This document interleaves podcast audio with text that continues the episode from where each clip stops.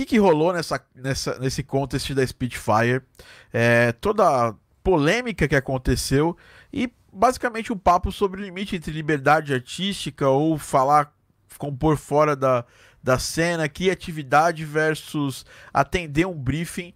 Vai ser o que a gente vai discutir aqui hoje no nosso Game Audio Drops, a sua pílula, o seu podcast de áudio para games da Game Audio Academy.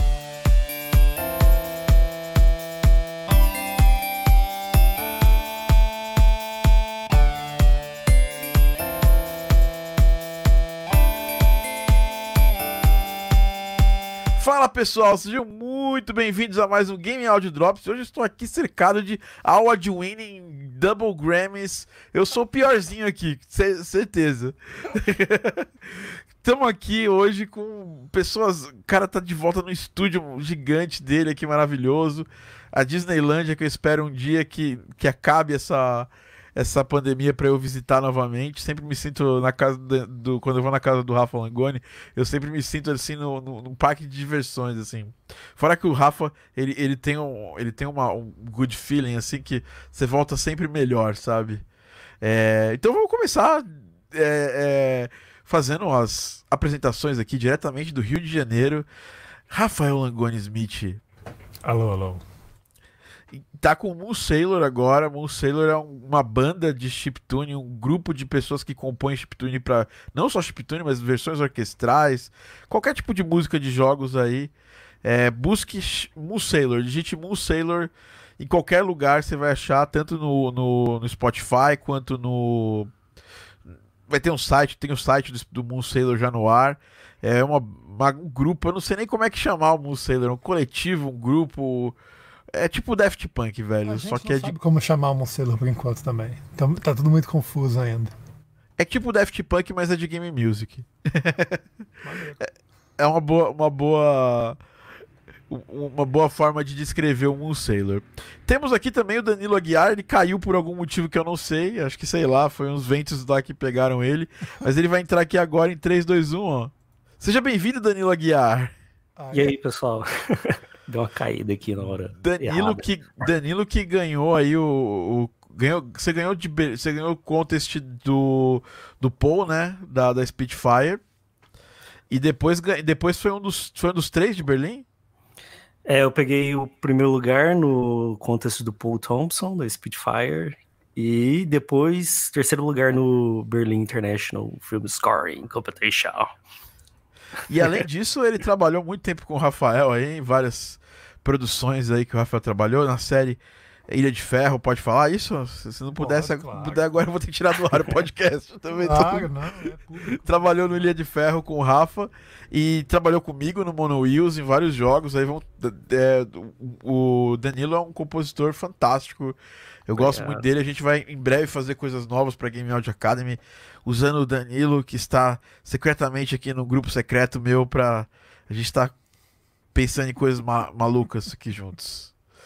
Então, seja muito bem-vindo, Danilo. Seja Obrigado, muito bem-vindo, Rafa. Obrigado. É, bom, estamos aqui também com a galera do Live Squad, a galera maravilhosa, linda. Aqui, ó, Robson Lourenço, Robinho sempre tá junto aqui é, com a gente.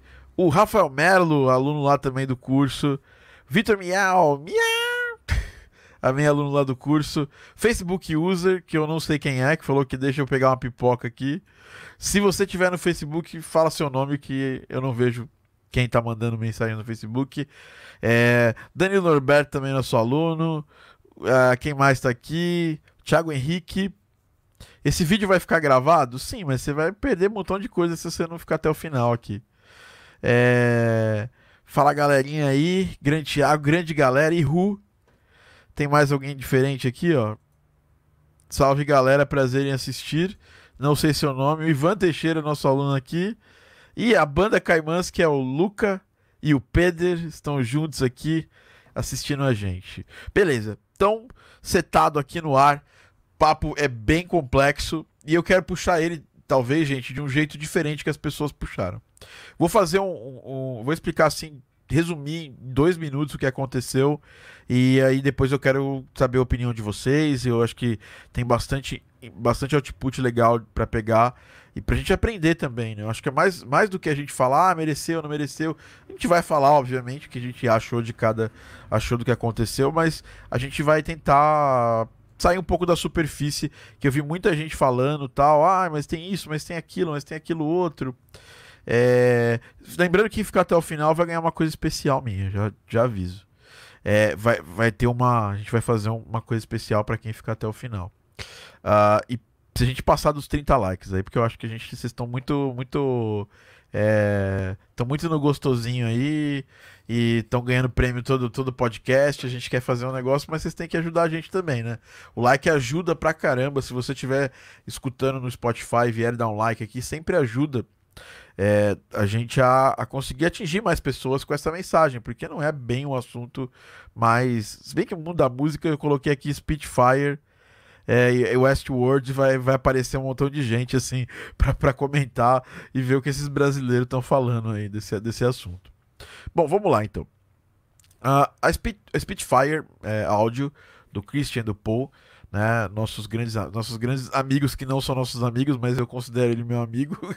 que tanta coisa que, que eu já peguei dele, que eu já usei, tantos vídeos que eu já vi do, do, do Christian e do Paul que eu, que eu me sinto um pouco amigo deles, sem ser, né? No caso. É, eles fizeram um concurso junto com a HBO para a trilha sonora do Westworld. A ideia era pegar uma uma cena específica, né, que tá, tinha lá o Aaron Paul, os outros atores eu não me lembro o nome de cabeça, é, e o Aaron Paul fez lá o Breaking Bad e tudo mais. E sonorizar essa cena, mandar e fazer o upload dessa, dessa sonorização.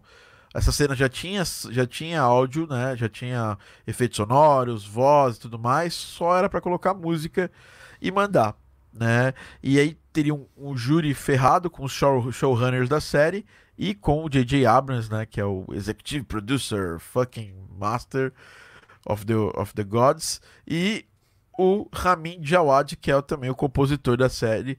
Todos eles iam escolher a melhor, melhor trabalho pelo, pela avaliação deles, deixando bem claro. Então foi um mês de contest, eles depois é, ficaram um mês avaliando e aí, umas duas semanas antes desse podcast, saiu o resultado. Uma semana, uma semana antes desse podcast saiu o resultado. Em linhas gerais, quem ganhou não agradou muito as pessoas, porque ele fez uma mistura. Nem sei se é por causa só da mistura do chiptune, mas ele fez uma trilha bem diferente de todas as outras trilhas que estavam entre os runner-ups, que são os, os próximos colocados, os, os, primeiros finalistas, sei lá. Você escolhe o melhor nome para runner-up aí na sua vida. E isso, isso começou uma ira absurda. Né? As pessoas começaram a criticar, fazer vídeos de reaction. É, teve que o Hans Zimmer se, se, pronunciou, o Christian Hansen fez um vídeo gigante, assim, super emotivo e super realista em vários pontos. Mas, no geral, teve, nós tivemos aí três tipos de pessoas. A primeira, as pessoas que concordaram, acharam que o David Kudel, que foi o vencedor, teve a Uh, se mandou bem fazendo aquele, aquele trabalho super diferente que provavelmente nenhum diretor ia colocar. E, e eu tô consciente disso, acho que a grande maioria, talvez ele incluso, estava consciente que talvez nenhum diretor ia tancar isso aí facilmente, né? Pra, pra colocar numa série. Uh, teve gente que gostou, teve gente que achou, ah, legal, não foi, não, não combina com a cena, mas assim, entendi o que eles queriam, não é realmente uma competição de, de, de que faz a melhor trilha para entrar na série, ou seja, eu, eu interpretei isso e talvez os jurados interpretaram outra coisa. E teve um terceiro, uma terceira linha de pessoas que ficaram muito putas com a Spitfire, com Christian Hanson e com a Westworld e com todo mundo e criticaram a, a escolha né, do David Cudell e colocaram lá muitas críticas. É, descobriram depois que ele trabalhou com, com diálogo, foi assistente de, de diálogo no, no, no Missão Impossível 3, acho que, é, que era dirigido pelo pelo J.J. Abrams e falou: Não, ele é amigo do J.J. Abrams. Caramba, se for assim, velho, o Rafa é amigo, sei lá, do, do, do Francisco Coco, tá ligado? o cara vai na casa eu dele tenho, aí tomar eu café. Tem o WhatsApp dele, mas não Olha quer dizer nada. Viu? Caramba, velho. Ó, você não pode participar. Tô brincando. É, sei lá, é, é, é que o Rafa Rafa trabalha na teledramatur- teledramaturgia da Globo há bastante tempo, né? Ele não, tra- não, não- não trabalhou em uma coisa específica. É, mas sei lá, é a mesma coisa que falar que o, que o Danilo, por exemplo, que trabalhou no Dia de Ferro, ele é amigo, sei lá, do ator principal lá. Acho que o Milen Cortais participou. Se ele, se ele, ele vai tomar cerveja com o Milen Cortais e, obviamente, não, né? É, então falaram isso, fizeram muito hate, foi muito comentário negativo, tiraram eles tiraram os likes e comentários do, do YouTube, tiraram os, os comentários do post no Instagram. E, bom, o que, que a gente tem tá, tá aqui para discutir? Primeiro, eu quero saber a impressão do Rafa e do, e do Danilo sobre esse concurso. O Rafa não participou, porque obviamente o Rafa deve estar trabalha, trabalhando a exaustão em qualquer um dos 102 projetos que ele trabalha. O Danilo participou, né? Porque, pô, já era esperado, né, cara? O Danilo papou, ficou entre, entre os finalistas no outro. Pô, eu tava esperando, eu tava aqui com bastante, quando esse vídeo saiu, eu tava com bastante expectativa de abrir o vídeo e, eu, e ver o Paul falando novamente Danielo Aguilar. Aguiar. É, mas acho que Mas- talvez, acho que talvez, ele da lista porque ele já tinha ganho o outro. provavelmente. Todo mundo ia Então, ficar puto se ele ganhasse os dois. Não, é porque tinha 10.599 pessoas melhor do que eu. Foram Não. 11 mil sub- submissões e eu quero já abrir esse podcast e perguntar primeiro pra vocês o que vocês acharam, quem tá assistindo ao vivo, o que, que vocês acharam do resultado e em seguida já começar, já abrir com o Rafa. É, Rafa, o que, que você achou desse, desse embrólio todo? Primeiro, eu quero que você separe. O que, que você achou da, da, da, da submissão, se ela merecia ou não ganhar. Segundo, o que, que você achou da reação dos compositores, assim, mega bravos, che- chegaram a, a entrar no- no, nas redes sociais do David pra, pra espalhar hate pra ele. Até achei muito bonito da, da, do, do Danilo logo no começo. A gente entrou lá e, e, sabe, deu parabéns pro cara, porque ele não tem culpa, sabe? Por mais que. que assim, não- ele não tem culpa nenhuma, ele tá, ele tá ruxando igual todo mundo. Ele é um cara que trabalha com, com diálogo e que sempre quis trabalhar com trilha e nunca teve oportunidade. Eu achei bonito da, da- sabe? eu- eu- é, falando sobre mérito, a gente vai conversar depois, mas méritos à parte, ele ganhou e, pô, o cara merece comemorar a vitória dele, entendeu? Uhum. É, e aí o que acontece? Até o Danilo foi lá, comentou, foi um dos primeiros a comentar no vídeo, eu achei bem, bem bonito da parte do, do Danilo fazer isso. Podia ter ficado bem puto, porque ele era um sério concorrente, né? Podia ter ficado putinho, nervoso, cara, mas é por isso que o Danilo é o Danilo, né? E, Jamais, jamais. Que isso. e assim, o que, que você achou, primeiro, do resultado, segundo, da recepção que a comunidade teve, e terceiro, o que, que, o que, que você acha que vai acontecer depois com esse tipo de concurso? Você acha que a Spitfire vai ficar com, com o pé atrás? Eu acho que a gente pode começar primeiro falando é, desse, desse, desse, dessa, ganhador aqui. Eu tô até com um vídeo aqui separado. Eu não sei se eu coloco ou não coloco, eu tô, tô com um pouco de medo de tomar um. De tomar um copyright aqui por causa disso. É, mas vamos abrir com o Rafa falando um pouquinho do que foi, do, do que ele achou. Certo. É, para começo de conversa, eu acho que o nome do negócio era Westworld Scoring Competition, né? Então se supõe que não é para você fazer uma música criativa, não é para você inventar a roda ali, é para você fazer um, um score, né?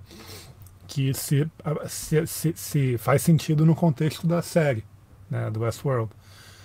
Então, daí eu acho que veio a, a- a- o fato de todo mundo ter ficado muito puto com a história, porque o cara fez uma coisa que muito provavelmente não queria no ar, né?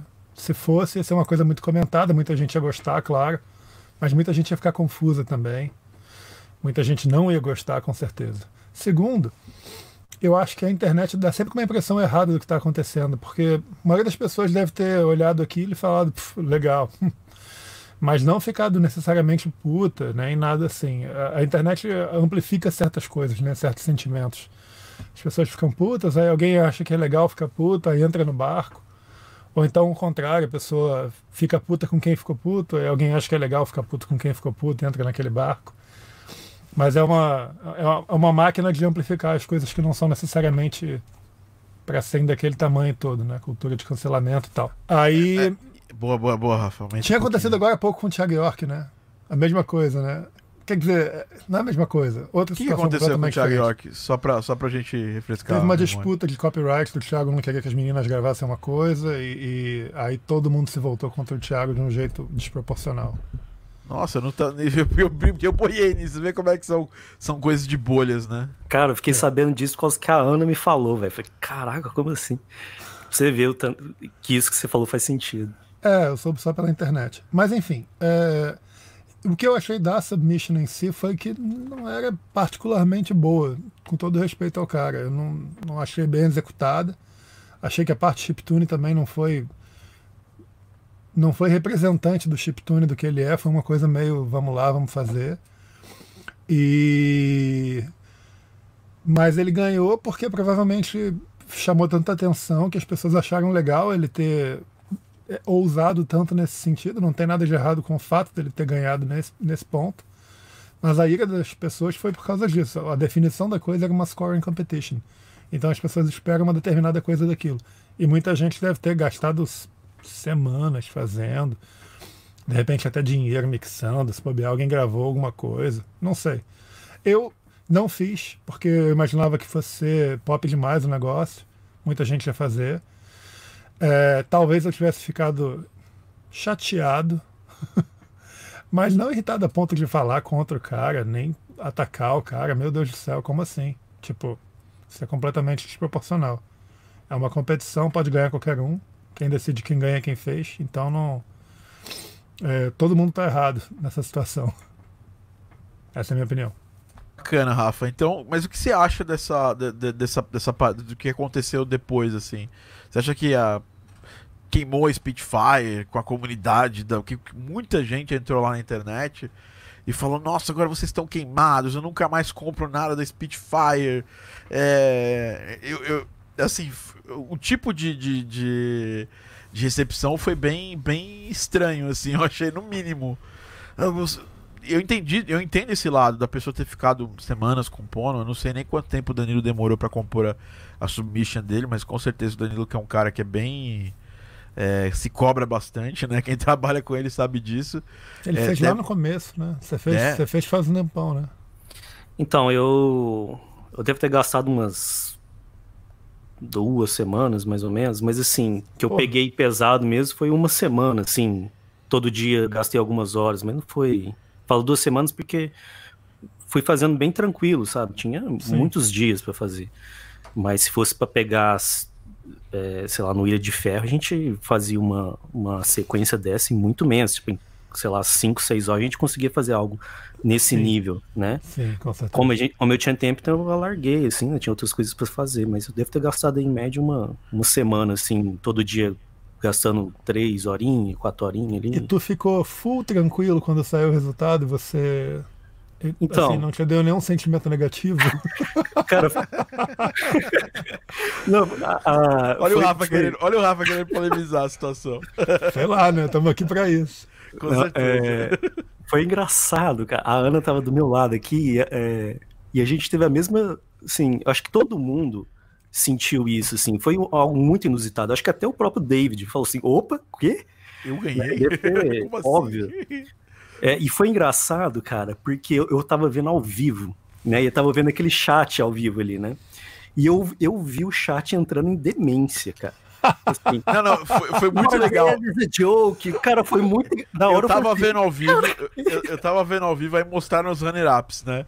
Aí a galera falou assim: Nossa, legal, parabéns, parabéns, é, acho que foi a Hardy.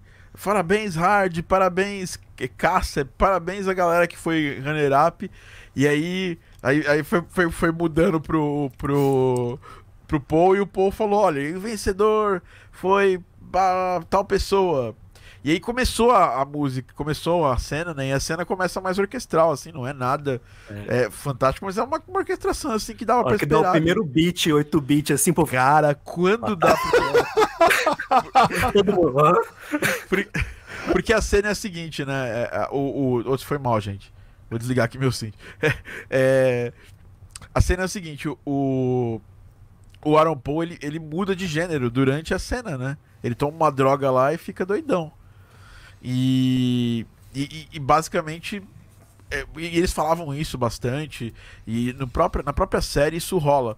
Na, na série rola uh, uma versão de Ride of Valkyries do, do grande Richard Wagner, né? Do compositor Richard Wagner.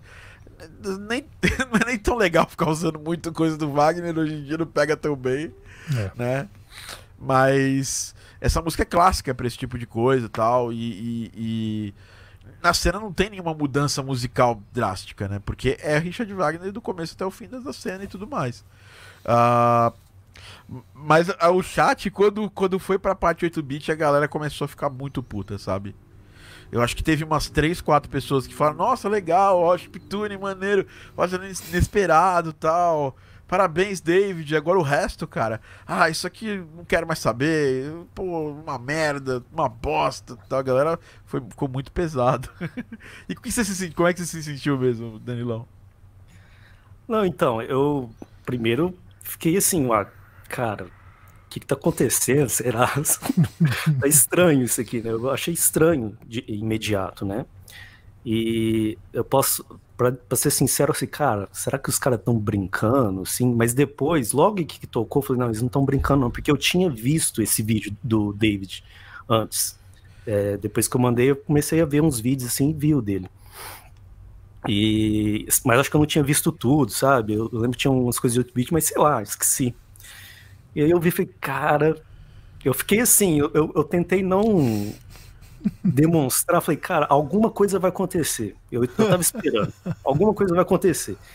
E aí acabou o vídeo, falei, putz, é isso aí, entendeu? É isso aí. E aí a gente, eu fiquei tentando justificar, tentando entender, assim, né? Porque eu, eu concordo com o Rafa é, nessa parte, né? Eu, eu não colocaria essa, é, essa ideia na, na série. Eu assisti a série, eu sei como que é, então, como é, é, né, o desenvolvimento, mas assim, é...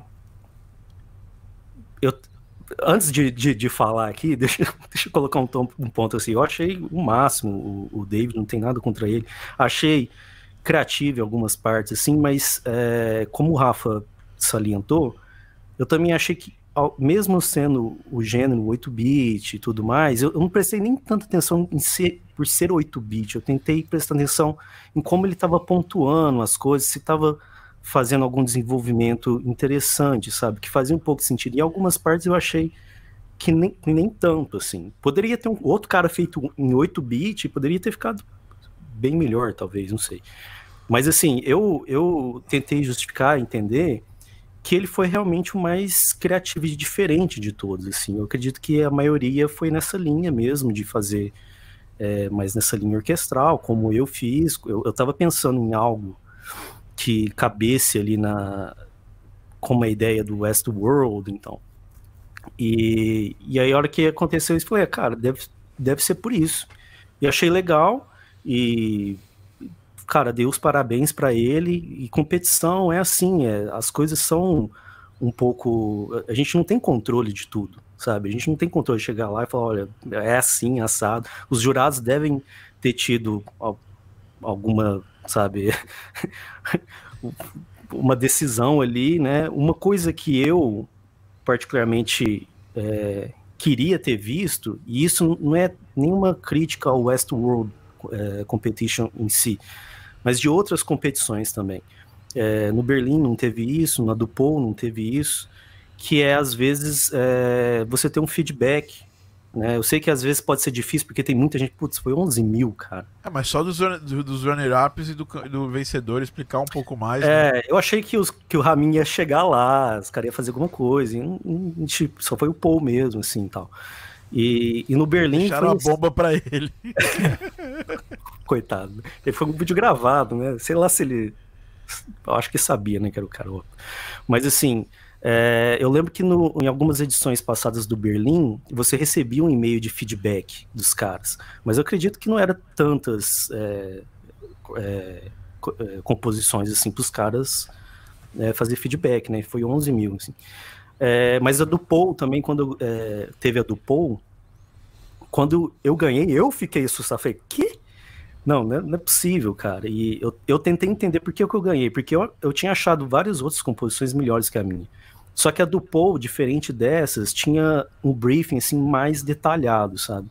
E aí eu consegui entender por que, que eles talvez consideraram a minha, talvez a melhor ali. Porque eu talvez tinha seguido melhor as regras. Agora essa, como é algo mais livre, assim, apesar de ter as regras lá, e teve muita gente também que reclamou disso lá nas regras, porque parece que ele usou... Mudou o efeito sonoro. Mudou o efeito sonoro, parece que aquele tema também já existia. Eu, eu não sei, assim, é, se, teve, acho que teve muita gente que grilou por causa disso também. É, então tava meio ficou tudo muito nebuloso, sabe? Aí eu acho que é por isso que o pessoal ficou bem bem bravo assim, mas eu cara, eu entendo que é uma competição. A gente tem que eu sempre participo das competições não para eu, eu sempre penso em fazer algo para portfólio. Se der alguma coisa, ótimo, sabe? Se não, segue em frente e, e é isso, sabe? É, bom, bom, bom, bom Danilão. É, eu, do, do, meu lado aqui, primeiro impacto foi. Eu achei engraçado, eu, curti, eu fiquei, me diverti, sabe? Mas aí depois você para pra, pra analisar a cena em si, né? E realmente, esses pontos que vocês estão falando faz muito mais sentido. Talvez se fosse um jogo, ele teria essa liberdade de fazer as coisas. É, é, acho que é problemas de pontuação e tudo mais, aí beleza. É realmente é um problema geral, isso se aplica para toda a mídia mas de fazer uma coisa mais puxando pro lado da diversão, né? A gente tem, normalmente aqui na área de jogos, a gente tem um pouco mais de liberdade nesse ponto, né?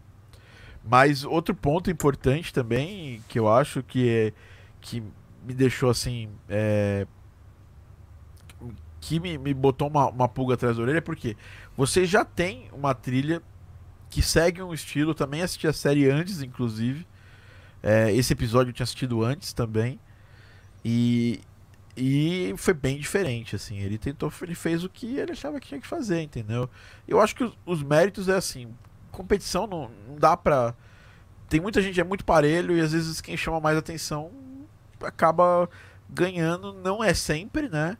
É uma, uma falha que eu achei da, da Spitfire, eu até falei no meu áudio que eu gravei no mesmo dia mesmo. É, tá lá no, no canal do Telegram que eu achei que ele tinha. Eles não, não, explicaram, entendeu? E quando você não explica os seus critérios, fica tudo muito subjetivo, né? Ninguém sabe é, o porquê da sua escolha. E também ninguém sabe porque os runner-ups foram runner-ups e porque o vencedor foi vencedor. Eu acho que mandar feedback para todo mundo foram 11 mil subscrições. É bem difícil fazer isso aí. Eu já trabalhei no Game Music Brasil aqui. E a gente recebeu, sei lá, 300 subscrições. Também fiz um contest do Horizon Chase há uns anos atrás. E foram, sei lá, 200 e poucas também. E foi difícil, entendeu? Foi, foi difícil dar os feedbacks. A gente devolveu uma planilha de feedbacks que não tinha só feedback nosso, tinha feedback de todos os, os, os jurados. E toda vez que eu for fazer um, um contest aberto, é, eu vou lembrar disso e lembrar quão impossível é fazer isso num, num contexto onde você recebe mais de 100 subs, é, subscriptions, entendeu? E mas, pelo... uh, desculpa, Thiago, só, mas assim, você concorda que poderia ter feito problemas dos ganhadores, né, dos runners Sim, não, e... totalmente. O vídeo poderia ser só, só disso, entendeu? Eu fico pensando ah, eu... também os jurados são super, né, a gente tá falando de Não, mas mas, mas, mas escrever, mas escrever, né, sobre, sabe? Não, não é, custa nada. E eu acho que assim, talvez a, a Spitfire tenha prometido muito e entregado pouco no sentido que ela falou assim, ah, o Ramin, o J.J. Abrams e os showrunners vão, vão julgar. E depois no final eles entregam um resultado assim completamente controverso, só com o Paul falando. É, fica parecendo que é uma decisão meio unilateral, sabe? Tipo, escolhe aí o que, que você acha mais legal. Então, assim, de fato, talvez eles tenham deixado a peteca cair nessa apresentação do resultado. Isso. Sei lá, vai que o Raminha aparece falando assim: teve uma pessoa que teve uma ideia incrível, aí aparece o J.J. Abrams falando assim: e nós gostamos desse aqui. Aí toca. Ninguém ia contestar isso, né? É, é isso. assim, desse jeito ainda ia contestar porque é, as pessoas iam, iam procurar. Quando você faz uma escolha impopular, é, você precisa se ter, ter, ter, sedimentar ela em alguma coisa. Porque é impopular. Tudo que é impopular, tudo que é, as coisas que são populares, que é de. de, de uh, que as pessoas. Que, que que é do Zeitgeist, assim, que todo mundo, no geral, concorda, você não precisa explicar muito por quê, porque já tá na cara que todo mundo que era aquela linha mesmo e tudo mais. Até eu, mandando um abraço pro Jô Borges aqui, abração Jô, é, que tá acompanhando lá no Facebook. Então, é, quando é uma, uma decisão impopular, aí eu acho que precisa ter alguém explicando, ter alguém sedimentando, ter alguém explicando por quê. É, depois o, o, o Christian fez um vídeo no dia seguinte. Putaço. é, eu quem vê os vídeos dele sabe quão puto ele tava naquele, naquele vídeo. Pelos, pelo gestual, ele é britânico, não é italiano, né? Eu e o Rafael, a gente tem esse sangue italiano aqui, a gente já fala meio assim, sabe? Então a gente é. não, não, quer dizer que a gente tá puto. É, é, mas o, o britânico Christian Hanson balançando as mãos. É, a hora que o britânico balança bem, as mãos assim, é, você já pode Ele ver. tava bem puto. E, e assim, eu, eu, eu, eu, entendi todos os argumentos dele. Foi uma lição pra galera que começou a vasculhar a vida do cara e tudo mais. Que isso é ser mal perdedor, de certa forma. Ficar chateado é, pô, é normal expor seus, seus motivos de achar que, não, que aquela. Por exemplo, o Rafa agora aqui acabou de falar que não que acha que, que, explicou os motivos dele de não ter, não ter gostado e foram motivos todos justos, entendeu? Nenhum motivo foi, ah, esse cara é um merda, esse cara não é um compositor, sabe? É, chegar ao ponto de desrespeitar o cara pessoalmente, atacar a pessoa é ridículo. É, esse cara é amigo do J.J. Abrams. mal do cara, né? E é. achar justificativas para depreciar o trampo dele, né? Ele esse cara, eu vi, eu vi um que assim, esse cara usou presets. Cara, como assim? Chiptune é assim, não tem muito o que fugir da sonoridade. Não, é, é. Assim, dá, dá pra mexer na, na sonoridade, mas assim, cara, é, não foi esse o problema do chiptune dele, foram outros, acho. Isso é. dito, deixa eu apresentar uma solução mundo real. Vê se você concorda comigo, Danilo. Supondo que eu tivesse essa ideia do chiptune, eu falei assim: caralho, vou botar um chiptune, neguinho vai pirar nessa porra. Eu ia fazer um chiptune cinemático. Totalmente. Com reverb, meio disaster piece, aquele negócio Sim. assim, meio aéreo. Ia funcionar talvez ganhasse. É, não, totalmente. Não, eu, eu, concordo plenamente. Eu acho que, que é, a cena ficou muito comédia, né? E, é. e ali, no, e pra quem assistiu a série, sabe que ele não puxou pro. pro a, a cena não puxa pra comédia, ela puxa pra, pra ironia, né? É, e assim, em nenhum momento ali você vai dar risada naquela cena. Eu vi Pelo um menos... comentário, eu vi um comentário também de uma pessoa que tá fazendo um reaction vídeo Dei uma pesquisada antes de vir pra cá. que todas as cenas anteriores nesse episódio tem alguma referência da câmera, do, da linguagem. Tem, tem preto e branco, tem câmera lenta, para acompanhar os gêneros que mudam. E agora que muda para esse 8-bit, não, não tem nada que. A imagem não fica pixelada Exato. nem porra nenhuma assim. Então esse 8-bit foi realmente tirado da cartola. Né?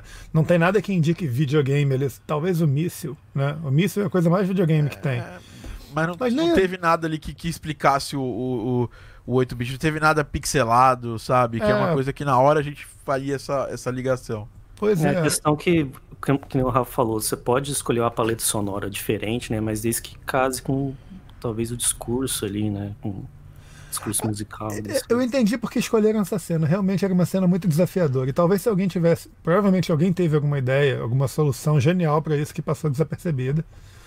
E estavam procurando alguém que tenha tido alguma solução fora da casinha, da, da caixinha para para essa cena e alguém separou essa esse entry lá no começo e era o que eles queriam. De repente é. essa carta já estava marcada desde o começo. Não que ia ser ele para ganhar, mas quem fizesse o troço mais doido ia ganhar. E ele fez. É, podia ser, podia ser, é. sem dúvida. É, bom, enfim, é, é eu, eu, eu, eu ainda, ainda gosto, né, me divirto assistindo, mas assim, é, eu entendo claramente que, tal, que pra essa série não ia rolar, porque toda a parte. Uma, um, uma, uma das coisas que o pessoal falou é a parte das cores, né? Todo o trabalho de cores, é, de fotografia da série. Nada isso, nada disso leva a crer que seria uma cena de comédia, né? Que seria uma cena é, divertida, assim, um negócio meio Mario Kart, assim, que ficou parecendo em alguns momentos. É, até teve esse negócio do sound effects. Eu confesso para vocês que eu não vi nenhum efeito ali co copiado do Super Mario, tá? Eu vi muito parecido, muito próximo.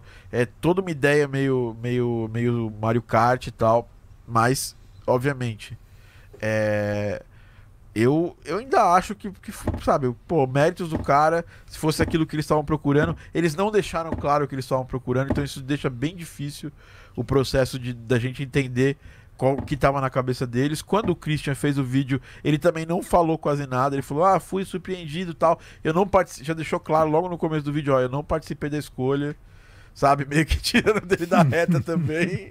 Eu, eu percebi isso, não sei se vocês perceberam. Ele falou assim: então, o negócio é o seguinte, eu não escolhi nada. Mas eu concordo com a escolha. Assim, ele, ele fez um papel também que eu acho que, que ele devia fazer nesse momento. Assim. Ele não deveria também. Mesmo se ele tá é, discordando plenamente. Não ele, ia abandonar o barco dele. Ele, né? ele é um porta-voz, né? Ele é o, o, o, Ele até falou que na Spitfire cada pessoa faz alguma coisa tal. E que ele é o cara que cuida mais da, da, da parte de de, de front da, da, da, da Spitfire. Ele é a cara da Spitfire, muito mais que o Paul, né? E, e ele, e ele, e ele mas ele, ele assumiu essa parada, falou: ó, eu, a gente fez, explicou uma série de coisas de Hollywood. E o Hans Zimmer, depois no Vicon Show, que é um fórum de composição que eu, eu não sei, às vezes eu amo, às vezes eu odeio, eu, eu quase não, não uso há muitos anos, porque o tipo já vi várias vezes as pessoas tratando a música de videogame lá, chiptune, como coisa menor e tudo mais. E não só chiptune, mas qualquer coisa para videogames como algo menor.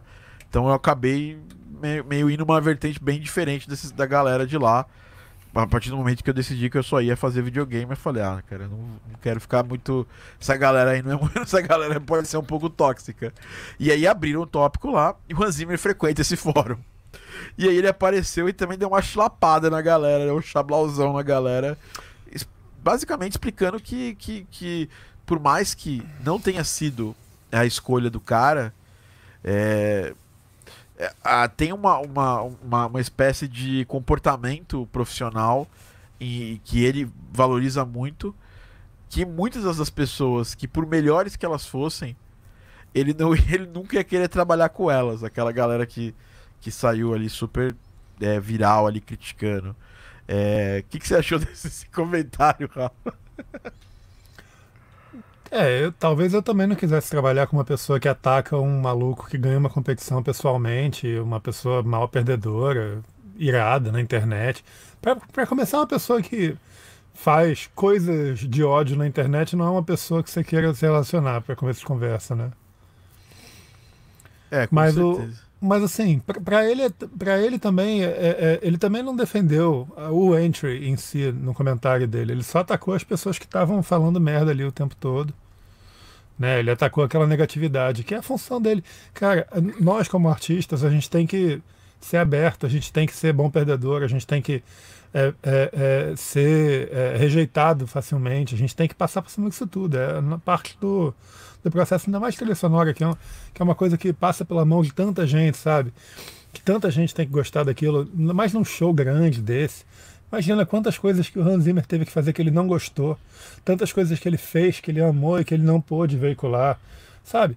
É, é, a, a, a, ele realmente tem razão de não querer trabalhar com ninguém assim, porque essas pessoas não estão prontas para o mercado se elas têm uma atitude tão ruim assim, com uma rejeição e com uma coisa que elas não concordam acontecendo. Nossa, quanta coisa eu já, te, eu já tive que fazer que eu não concordava. E é assim, o, o, o, o, trilheiro, o, o compositor de trilha sonora, ele é um instrumento do diretor para expressar uma coisa que não é necessariamente ele que quer dizer. Você bota a tua interpretação ali da coisa, mas se o diretor não, não quer exatamente aquilo, não é aquilo que vai rolar, sabe? Ele vai falar não e você tem que fazer outra coisa. E outra, e outra, e outra, até acertar. Então, por acaso alguém disse sim para aquele negócio, e, e ninguém ali tá com a, tem a, a, o direito, nem a razão de discordar dessa decisão. É, Vocês podem ainda criticar... mais esse, esse, alguém foi o showrunner e os diretores da série, né? Pois é. Esse, esse, alguém pode criticar o jeito que foi, que foi feito o negócio, não vejo problema nisso. Agora, também levar também para esse lado de falar que nunca mais vai comprar nada da Spitfire, que saiu fora, tá, também é bobeira, né? Sei lá. Acho Mentira, que é, semana que vem os caras estão comprando. É. Não, é, foi bom pra Spitfire isso. É, eu duvido, eu duvido, eu duvido essa galerinha desinstalar o Labs, sabe? É, o Labs Vamos desinstalar o Labs aqui, ó. Comprei, gastei, gastei uma grana aqui no Albion One, vou apagar o Albion One. Não quero não, vai sair uma, vai sair uma nova library aí, o pessoal vai curtir demais, vai comprar, cara. É.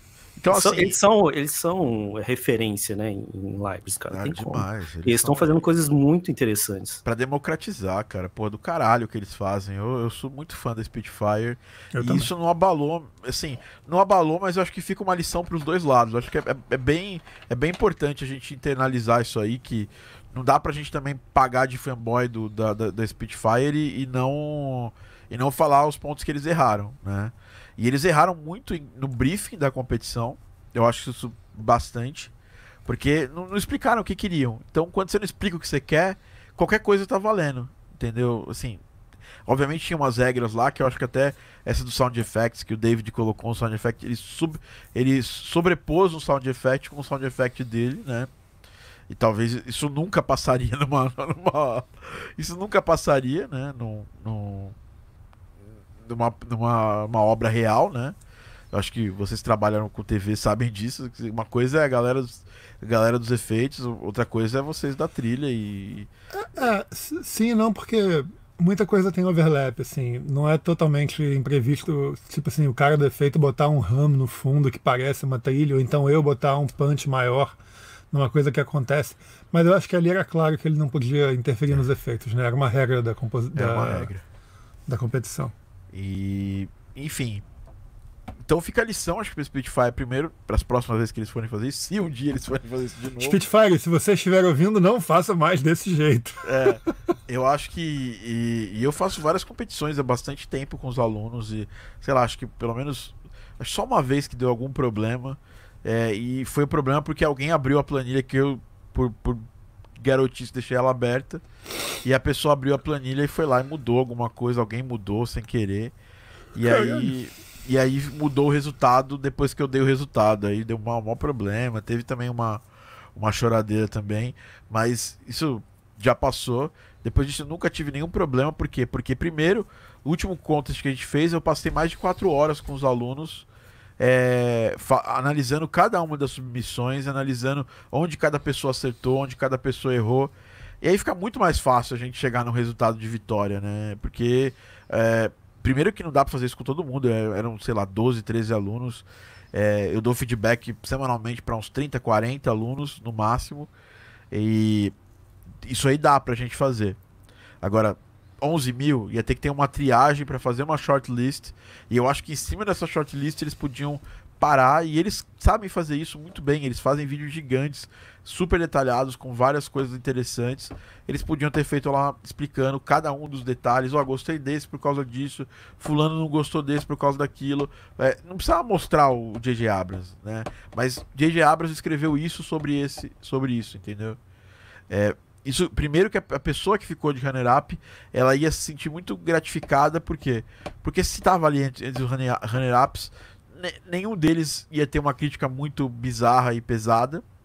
E você ia ter uma crítica do J.J. Abrams. E você ia poder usar isso até futuramente num dos seus. Sei lá, até no seu material promocional, velho. Porque, do mesmo jeito que você empresta suas. É, é foi um material de marketing, tanto para o Westworld quanto para Spitfire, você usa isso aí como seu material de marketing. E eu vi muita gente falando assim, não, porque você é usado pela marca.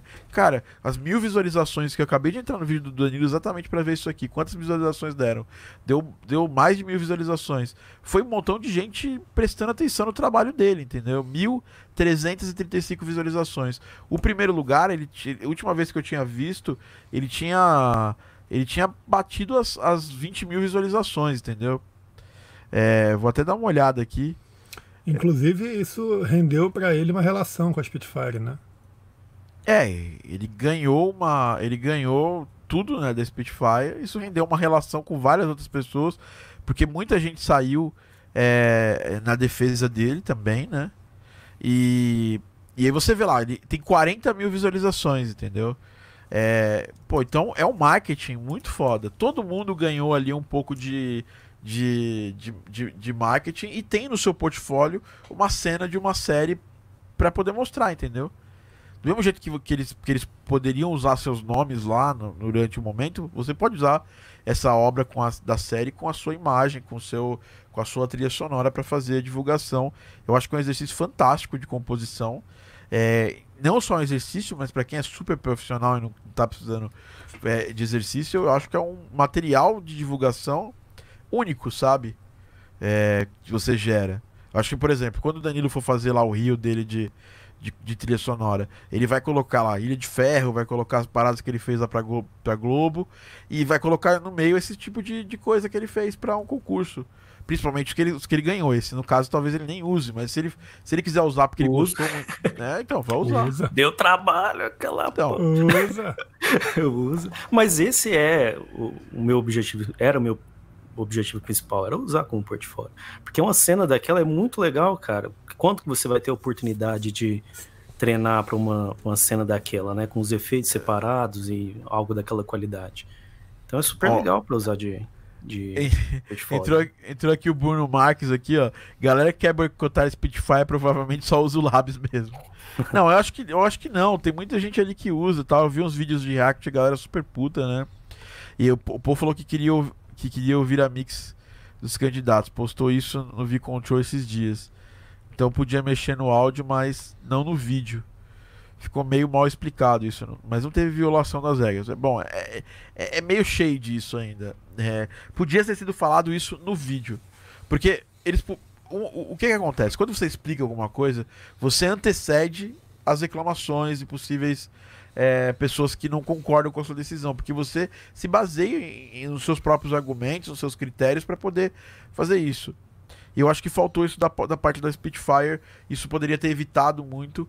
E, bom, enfim, os próximos passos, assim. Tem uma pergunta que eu acho que é fundamental desse podcast, que eu acho que a gente pode aprender com isso pra caramba. Bom, eu aprendi várias coisas pra, pra o dia que eu vou fazer um contest na Game Audio Academy, não fazer esse tipo de coisa mega aberta, sempre eu sempre, as pessoas sempre criticam que eu faço muito o briefing, eu brifo demais, mas eu agradeço a todos os momentos que eu brifo demais, porque eu, eu tenho, eu tenho um, belo de um, de um ponto de partida para poder julgar e, e, e, e, é o mundo real, né? Ninguém chega pro Rafael e fala assim, ô oh, Rafael, é, normalmente eles recebem uma, uma, uma temp music para fazer as coisas.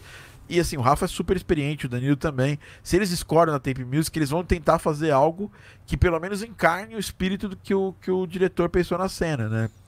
Mas tem gente que é. Que, tem diretor que ama Temp Music e vai chegar e falar, eu quero desse jeito, faz desse jeito. Ninguém vai chegar assim meio for e falar, ah, bom, mostra aí a sua arte, faz o que você faz de melhor, vai lá, campeão, força, confio em você. Não até rola isso, mas é em situações específicas quando a pessoa já confia na gente mesmo é. e já tem um trabalho progresso e ou então quando a pessoa tem tempo suficiente para você errar várias vezes depois ela te mandar a tempo e você fazer certo. Também rola assim. É, tem mais. É o Cris aqui falou, ó, é, sobre a comparação com o Mario, vejo a relação com o cogumelo, mas se a própria cena. Ops. É, se a própria cena não tinha relação com videogames, acho que ficou discrepante. Sim, tem todo um ponto de vista, é, e eu concordo é, com esse ponto, apesar de eu ter me divertido com a cena é, bastante no primeiro momento, e depois a gente faz, senta e analisa melhor o que acontece. É, claramente, eu acho que o DJ Abrams não colocaria isso na série, vamos ser sinceros. Ele pode ter até sido feito parte da, da galera que escolheu, mas ele foi. É, foi pesado. É, ah, sim, assim, podia ter explicado melhor. Muita gente, inclusive eu, achou que não podia mexer no áudio. Então, enfim, eu tô levando bastante ensinamento, ensinamento também de como me portar quando eu não sou aceito, quando tem alguma coisa que eu não concordo. Eu acho que a gente tá muito, muito acostumado com esse relação de manada, onde se alguém faz algo deplorável, você pode concordar com os fins, assim. Alguém vem com uma opinião que, que você concorda, mas de um jeito deplorável. E aí você vai lá e começa a agir igual essas pessoas. A manada é foda, né? E eu vou pensar bastante em relação a isso. E a principal pergunta: qual que é o limite da, da, da gente usar a criatividade? Muitas vezes em jogos a gente acaba recebendo cenas e meio que muitas vezes eu tô trabalhando com alguém, a pessoa fala assim: olha, cara, dentro dessa ref, dessa ref que você falou, você pode fazer mais ou menos o que você quiser. Você fica livre para poder criar é, de, de uma forma que talvez eu acho que é muito mais difícil no, no cinema. É, e, e existe algum limite para essa criatividade? Você mesmo deu sua proposta de como você faria com o chiptune e talvez ficaria bem incrível, mas será que o diretor aprovaria esse tipo de abordagem, entendeu? É, a gente precisa pensar muito nisso. Tem algum limite né, de, de leitura para ou de, de, liberdade criativa quando a gente cria para alguém, quando a gente faz cena para alguém? O que vocês acham disso? Que aí, Danilo? Eu, eu, tenho uma coisa, eu tenho uma opinião que é tipo um ensinamento para. Não, eu, pode ir você então, pô. É, o ensinamento que a gente tem que tirar disso é que um trabalho um trabalho de trilha sonora tem, tem, tem um certo um, um, certo limite que ele tem que ficar, que é proposto por você mesmo quando você começa aquilo, é proposto pela natureza do trabalho que você está fazendo e é proposto pelo, pelo diretor e pelo seu entendimento do que você deve fazer, né? O, o que queimou as pessoas nessa situação da, da do, do, do, do, do da competição é que não tinha um precedente para aquilo do, do 8-bit. Né? Não, não tinha nada feito nem, vir, nem remotamente semelhante. O som 8-bit em si é um som muito raro, que se ouvir no mundo real, fora do contexto do chiptune, do Game Boy, sei lá. As pessoas devem associar mais ao Game Boy, né? As pessoas que não, não têm uma relação com esse, com esse estilo. Então ali ele fez uma coisa que quebrou tudo completamente. Por uma competição, alguém achou aquilo interessante e bom. Mas é, foi uma coisa completamente sem precedente e que ia ter uma re resposta muito controversa, que ia chamar atenção demais para a música naquele momento, né? Muito, talvez até muito mais do que o, o, o diretor fosse querer naquela hora, a ponto de não querer usar aquilo. Quando você começa um trabalho, você tem que prever tudo que você vai fazer nesse sentido, ou pelo menos ter assim, uma ideia de caminhos. Né? É muito complicado você é, é sair tanto assim do, do universo que você estava originalmente. Então, uma coisa que a gente tem que tirar disso é que o, o quão importante é um conceito musical de uma obra, né? O, o quanto a gente tem que ter a consciência do que a gente está fazendo e não fazer uma trilha que é uma zona do caralho, sabe? Não fazer uma trilha que cada dia você tem uma ideia diferente, você vai botando coisa diferente, cada dia você baixa um programa diferente, bota um sample diferente. É, é, qual é a importância de ter um conceito que tem um começo, tem um meio, tem um fim, e se você for empurrar essas bordas, você faz isso com uma propriedade que é justificada pela necessidade da cena. É, no, no, resumo de tudo isso aí é entender e aplicar a direção sonora, né? A gente às vezes. A gente. É, é a gente tinha uma série lá que estava acontecendo e todo mundo se colocou na posição de fazer música para aquela série. Se em três temporadas daquela série isso nunca tinha acontecido, realmente ele não tinha um grande motivo para isso acontecer. Né? Não era um final de, de, aquela cena tá longe de ser a cena final da série. É, não era o momento ápice da série, não tinha nada é, super especial, né? Se a gente fosse pensar com a pessoa que está fazendo a série, o que, que a gente olhar? A gente olhar a cena original, eu acho que o Danilo com certeza fez isso, né, Danilo? Com a música original, Sim. com os efeitos originais, e tentar extrair, extrair, é, extrair como você faria esse, esse, esse, esse, esse score para essa cena, né? Faria essa, sonorizaria musicalmente a cena, né? É, eu creio assim que a maioria do, do pessoal deve ter feito basicamente ou próximo do que eu tenha feito, assim, que é que acho que foi até o propósito deles, né, incentivar o pessoal a ver a série. Eu nunca tinha visto a série, falei, cara, preciso ver a série, preciso estudar isso aqui. E como eu fiz em, em, outras competições, ou quando eu vou trabalhar com o Rafa, você precisa ter noção do que, que se inteirar, né, de, do que você está fazendo ali. Porque senão vai vai acontecer isso que o Rafa falou, assim. É, eu acho que quando você vai compor uma trilha, você está ajudando a contar uma história. Não é só você ali. Você precisa ser guiado por um diretor, ter um precedente bem detalhado. E nesse caso aí realmente não teve um precedente, assim. E eu acho que quando você já tem tudo mais dentro do papel e mais controlado, se você quiser usar, colocar algum tipo de elemento que vai destacar ali, vai ser um pouco diferente, você tem que fazer isso com muito cuidado. Eu até lembro, o Rafa vai me ajudar aí. Quando eu terminei a, minha trilha, eu mandei para o Rafa dar uma olhada e, e eu vi, né? Eu sempre faço isso, assim, eu, eu, sempre quando eu termino alguma coisa, que eu tenho tempo, né? É, alguma coisa que não, que não, você não tem um deadline, alguma coisa que não está muito mais inteirado assim com, com um grupo, né? Que só tá eu fazendo sozinho, eu não tenho outra, outra opinião de outra pessoa. Eu realmente mando para algum amigo meu que, que pode me dar uma opinião mais sincera, assim. Eu mandei pro Rafa e eu, eu lembro que o Rafa tinha falado assim, ó, oh, tá muito bom e tal, mas tá faltando um... Acho que é esse tipo de elemento, assim, que destacava e tal. E acho que o Rafa pode falar melhor dessa, dessa questão, assim. E aí, quando eu, quando eu, é, quando eu terminei, falei, cara, eu acho que tá bom. É, pro meu objetivo dentro da competição, eu tava satisfeito, porque eu, é, lógico que você quer ganhar, eu acho que estava muito bom, estava tava legal, baseado na, nas outras vezes que eu tinha competido em outras, em outras situações. Eu achei que estava legal. É, também não ia dar tempo de eu pensar em alguma coisa mais elaborada e tal, assim. Achei que estava bem legal, assim. Putz, vai servir. Tá ótimo esse trabalho aqui para um portfólio. Se ganhar, eu vou estar tá super feliz, né? Já estava feliz ali.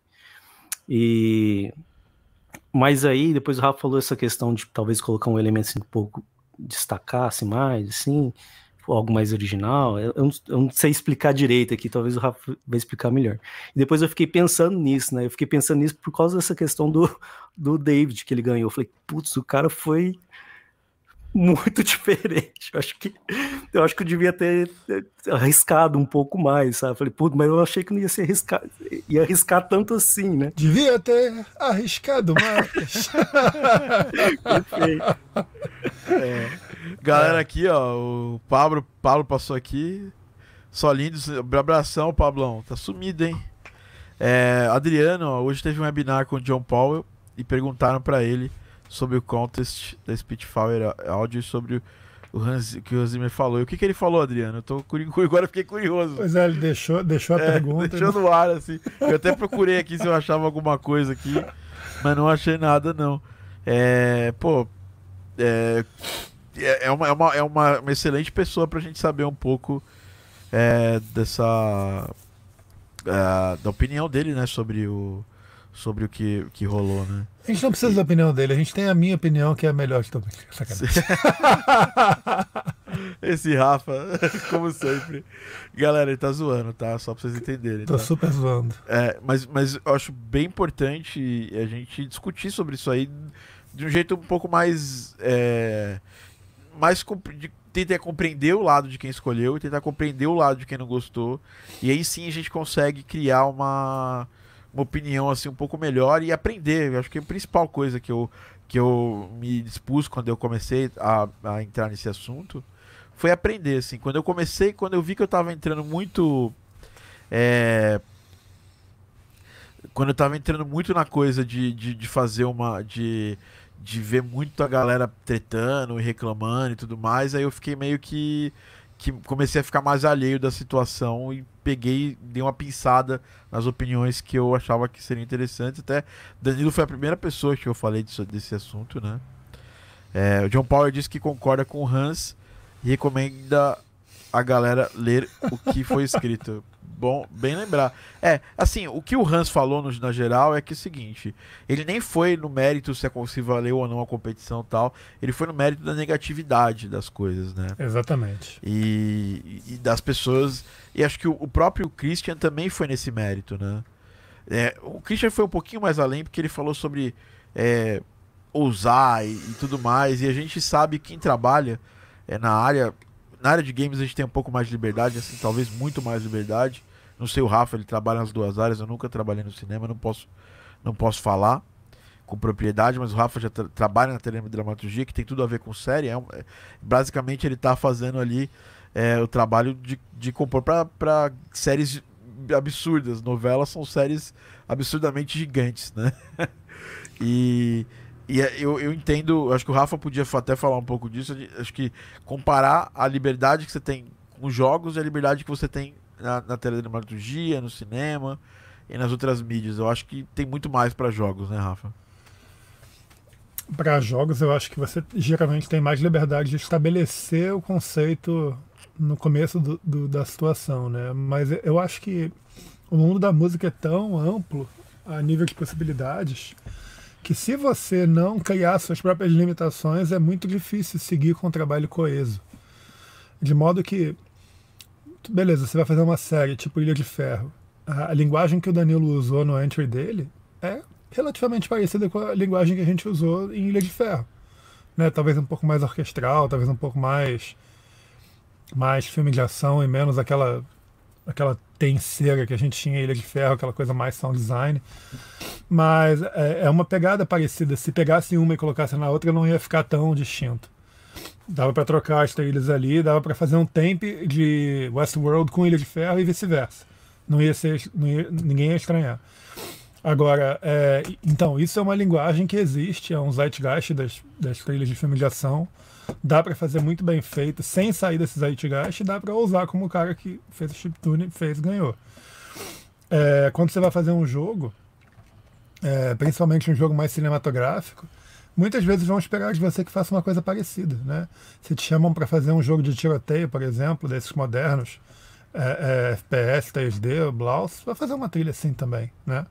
Totalmente. Você vai fazer uma trilha de ação moderna que vai ser parecida com um filme de cinema. Inclusive, muita gente está cruzando de um lado para o outro por causa disso, né? É, mas em muitas outras situações você tem como definir qual vai ser a linguagem da coisa e isso é muito legal. É uma das coisas que mais me atrai nos jogos, com certeza. Né? Que você pode criar conceitos musicais novos, você pode ter suas ideias, você pode inventar loucuras, tipo fazer trilhas em consoles estranhos, fazer trilhas com teclados estranhos, fazer trilhas com instrumentos estranhos, fazer trilhas com. Sei lá, tudo isso é aceito nos jogos muito, facil, muito mais facilmente porque a pessoa está ali ocupada é, é, cumprindo tarefas né, propostas pelos jogos e a música ela comunica uma coisa num nível que ela é meio que ela não escolhe ouvir, né? Ela tá ali ouvindo enquanto faz outra coisa. Então a gente tem essa liberdade maior. Mas eu cheguei completamente na. na eu agora é, consegui fazer chegar nesse ponto que por mais que jogo você tenha liberdade, você tem, um, você tem uma linha inicial e uma direção, e essa direção precisa ser seguida a menos que você tenha uma mudança. Igual, por exemplo, o Rafa trabalhou num jogo que eles mudam de fases da indústria de jogos, né? E aí faz sentido mudar, mudar a música, né? Mesmo assim, eles ainda têm ali um, um álbum flow, né? Que é aquela questão de você. Se você escutar uma das músicas é, de uma das fases lá de 32 bits, escutar de 16, você vai sacar que é a mesma trilha ainda. E, e, esse é um mérito, né? Porque você mantém a mesma. Você mantém ali a, uma consistência no que está sendo criado.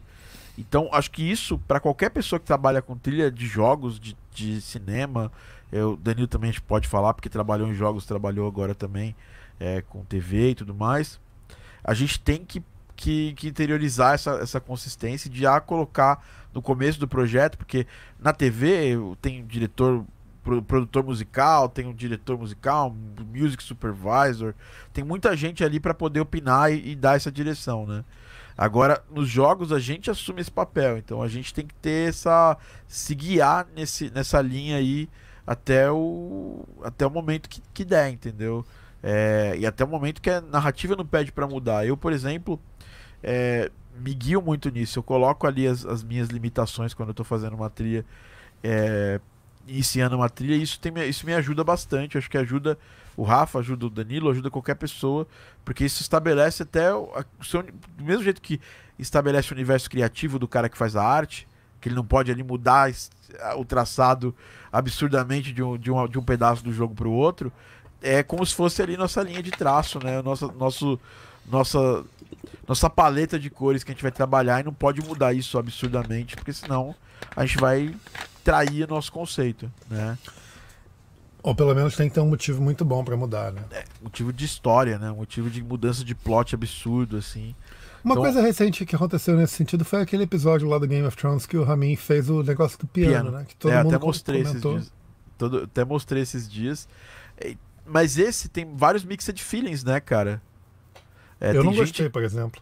Eu gostei pra Aquele caramba. Aquele piano do que toca Sweet Child of Mine, não é? Não. não, não, não, não, É no Game of Thrones que tem uma música chamada Light of the Seven que tem piano pela primeira vez na série. Eu acho que essa do Sweet Child of Mine, acho que é do, do Westworld, eu acho, acho que eu tô é.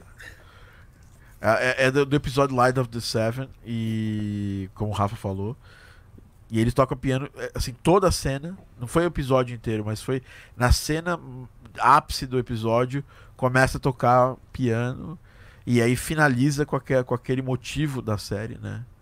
É, tocando e, e, muita gente gostou. Eu, por exemplo, para mim é um dos melhores episódios, se não o melhor episódio de Game of Thrones, né? Até porque não tem como a, como a série ter terminado bem, né? Pra mim foi um horrível final. Acabou com toda a magia que eu tive de Game of Thrones.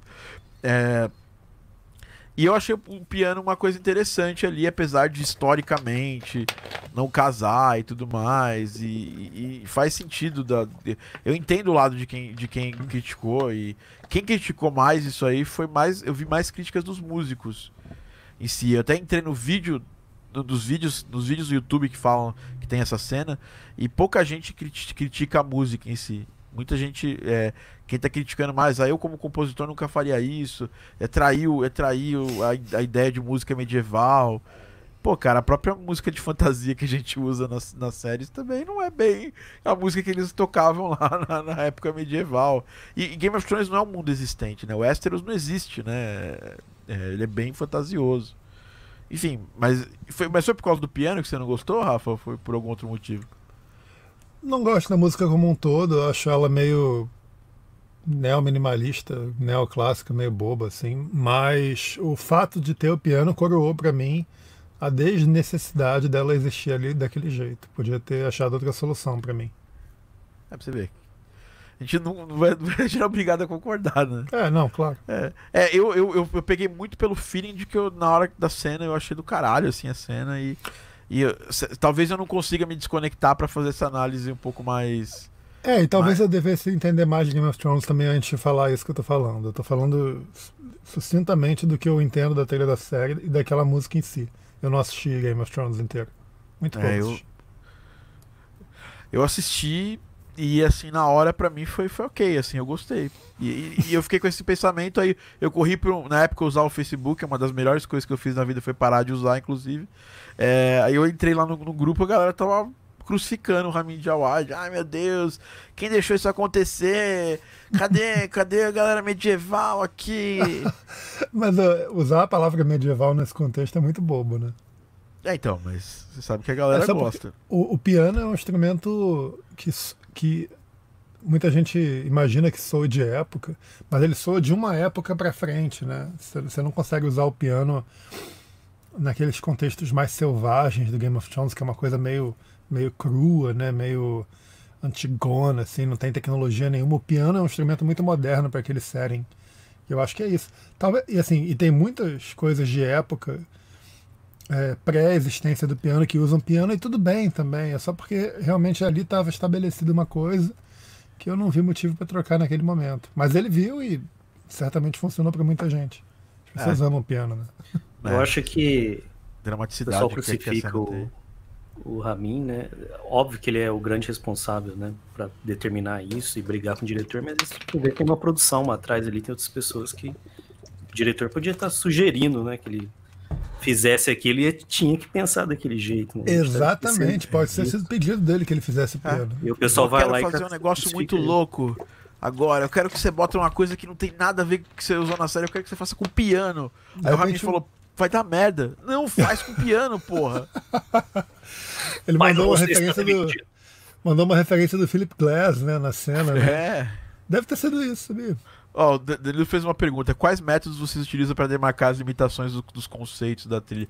Eu acho que até onde a gente pode caminhar musicalmente. Essa pergunta é foda. Tanto instrumento, eu acho que é uma pergunta muito complexa, mas assim, depende do projeto. Quando eu tô sozinho fazendo a trilha sonora, eu tento fechar com o, com o diretor do projeto, com o dono do jogo, ou com o programador, ou quem é a pessoa que valha, tentar fechar um, caminho musical, assim, olha, eu tô pensando em fazer desse jeito, o que, que você acha? Aí ele fala, ah, eu acho que é legal, ou acho que não é uma boa, faz esse outro jeito. E a gente vai discutindo até chegar num ponto. Agora, acho que na TV é muito menos uma discussão de duas vias e talvez uma discussão mais que vem mais de cima para baixo, né, Rafa? Não sei também. É, a verdade é que na TV é muito maravilhoso. na TV a gente tem muita liberdade, a verdade é essa. Sério? Assim, pode ser que o diretor vete alguma coisa eventualmente, mas. Olha, 90... surpreendidos. 95% das vezes a gente, a gente tem uma ideia original, nova, e essa ideia é aceita. Minha experiência de TV, tá? Pô, que da hora. Não tô, não tô falando de séries, nem de coisa lá fora, tô falando da minha aqui no Brasil. É, mas eu, eu acho que o, o, método principal de utilizar para demarcar as limitações, além do que você acha que o produto pede em si, né, do produto como, uma, como um artefato cultural, ele pede aquilo, é o que você consegue fazer e o que uh, os seus recursos conseguem, conseguem fazer bem. Porque, Bom. tipo assim, se tu começa um jogo e você decide, ah, esse jogo vai ser full orquestra, e você se queima fazendo a primeira trilha, e você não tem fôlego para fazer as outras 29, talvez você não tenha determinado. Você não, você não tivesse que ter dito que era full orquestra é, para começo de conversa, sabe? Você tem que entender o que, que você consegue fazer bem, o que, que o jogo pede enquanto entidade cultural, o que, que o diretor espera, o que, que os players esperam, o que, que você quer passar é, emocionalmente, realmente é muito complexo. Mas você tem que se pautar no que você faz bem, o que, que você consegue entregar bem. Isso é muito importante. Muito bom. E assim, acho que, acho que todos os estilos de jogos não tem um, tiro, um estilo de trilha que seja 100% obrigatório, sabe? Tipo, dá para você dá para você subverter isso, você você tem em algum momento algum outro jogo que, que suporta isso e você pode tentar subverter ou fazer na sua linha, do seu jeito, tal com o que você pode fazer. O que o Rafa falou, é, é, acho que é bem importante. E eu acho que talvez nos jogos a gente tenha essa, essa linha, essa paleta mais aberta. E talvez no cinema a gente tem uma coisa que é o Zeitgeist daquele momento, aí vai seguindo aquele Zeitgeist. E, e assim, você não pode pular muito daquilo, porque senão você vai parecer muito caricato. Você, por exemplo, assiste uma série de 2005 e vê algum tipo de trilha, escuta uma série agora de 2020, você vê bastante diferença e entre as séries você vê muitas similaridades, né? Tava vendo Dark, aí você pula para uma outra série. Todas elas agora usam muito aquela música mais driveada para sound design. O Rafa tava falando bastante do William. O William é nessa linha também, né? É, e, e, isso é que pede para aquele momento. Então acho que o compositor ele tem que ter essa noção, acho que de, de pesquisar bastante o que tá rolando, né? E com isso consegue, você consegue criar uma coisa entre o que está rolando e o que você pode fazer. E se você não consegue fazer aquilo sozinho, é aquela história, né? Se você ganhou o job, não consegue fazer sozinho, aquele projeto pediria, pediria aquilo, levanta a mão e pede ajuda para os amiguinhos, sabe? Sempre você vai ter um amiguinho que vai poder te ajudar a ampliar e a melhorar aquela visão que você teve inicialmente. O Rafa é o que mais faz isso, assim. Ele sempre. Ele, ele, ele é um cara mega versátil, mas sempre que ele tem que andar por um caminho que ele não está muito acostumado, ele busca vários amiguinhos e, e vê com os amiguinhos o que. Se aquilo realmente está crível com aquele universo. Várias vezes a gente trocou desse tipo de, de interpretação. Ele manda para mim, eu mando para ele. O Danilo também é um cara que eu sempre é, consulto quando eu estou fazendo alguma coisa mais na linha que ele, que ele segue que é exatamente para esse momento. Se você precisar de ajuda do amiguinho, por exemplo, eu passei uma trilha inteira que eu ia fazer pro, pro Danilo, só dirigi o projeto, porque eu vi que o Danilo sabia fazer aquilo muito melhor do que eu. Então eu, eu, eu, eu dirigi ele, virei, virei ali o diretor do projeto e passei para a mão do Danilo que eu achava que podia fazer aquele trabalho muito melhor do que eu e ele fez. E ele agradou o cliente muito mais do que eu faria se eu fosse agradar, porque aquela era a visão do cliente. O Danilo lembra bem desse, desse desse projeto e foi esse o motivo que eu contratei ele para o projeto, porque eu já tinha escutado várias coisas dele, sabia que ele fazia aquilo muito melhor do que eu, ou muito mais próximo do que o cliente queria. Então a gente também, também faz parte da, da senioridade de um compositor saber pedir ajuda, né, né Rafa?